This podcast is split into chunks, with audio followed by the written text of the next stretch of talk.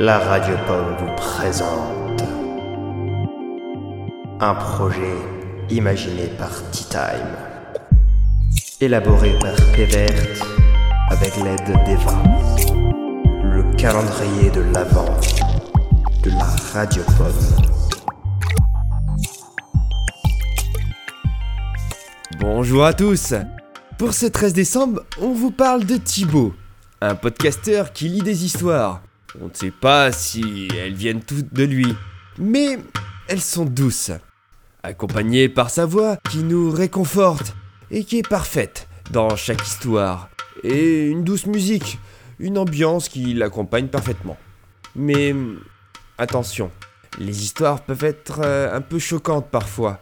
Voici euh, un petit extrait pour vous présenter son travail.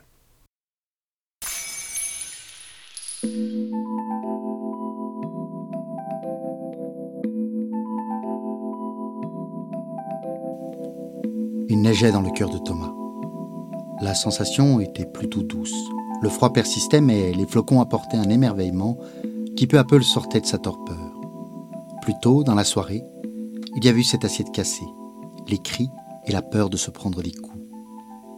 Il était allé se coucher seul, glacé, sans même un regard de son père ou de sa mère. Là, maintenant, sous la couette, il tremblait de froid. Si l'édredon en plume ne l'avait pas réchauffé, le frottement du drap sur sa peau, provoqué par les tremblements convulsifs de son corps, lui avait fait prendre conscience de son infinie tristesse. Thomas alors avait recouvert de neige ce sentiment pour faire joli, à défaut de l'étouffer. Maintenant, la neige tombait de rue. Thomas y risqua un pied qui s'y enfonça dans un crissement sourd. Il ne se retourna pas quand son autre jambe enchaîna sur le premier mouvement et qu'il pénétra dans la forêt. Il ne voyait pas un mètre. Les arbres apparaissaient, poteaux striés de blanc, puis s'effaçaient, comme le trait de son crayon, sous les coups de sa gomme. Thomas marchait, petit bonhomme de neige que rien ne réchauffait.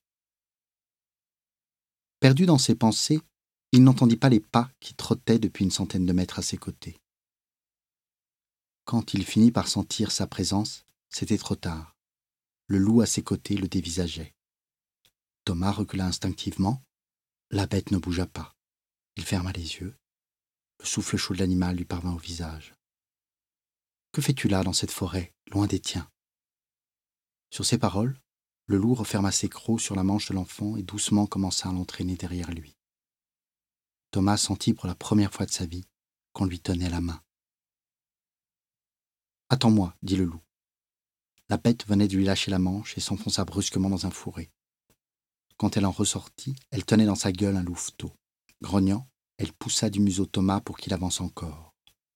Le souffle de l'animal sur lui, Thomas respirait mieux, comme si les naseaux avaient eu le pouvoir de chasser le froid qui l'étreignait. Arrivé à la lisière de la forêt, la bête laissa doucement choir son petit sur le sol et prit la parole. Je te laisse là. Tu n'es pas une bête, mais là-bas, plus loin, il y a de la lumière. Les tiens t'y accueilleront. Thomas n'eut pas le temps de répondre. Le loup avait disparu. C'est en larmes qu'il traversa la clairière, vers la lumière de la maison qui brillait dans la nuit. Devant la porte, il ne se posa pas de questions, et sans même frapper, il entra. Un homme et une femme étaient attablés. Ils le regardèrent d'abord étonnés, comme une fleur que l'on remarque pour la première fois dans un jardin. Puis, l'homme le prit par la main et l'amena à table. Thomas mangea, et après le repas, sans d'autre mot que c'est le moment, la femme alla le coucher dans une chambre attenante. Quand il se réveilla le lendemain matin, il sentit le drap familier et entendit les cris en dehors de la pièce. Tranquillement, il se leva et se préparant pour l'école, il prit la résolution de parler au maître de ce qui se passait à la maison. Les liens sont dans la description pour découvrir cette histoire. Et on vous dit à demain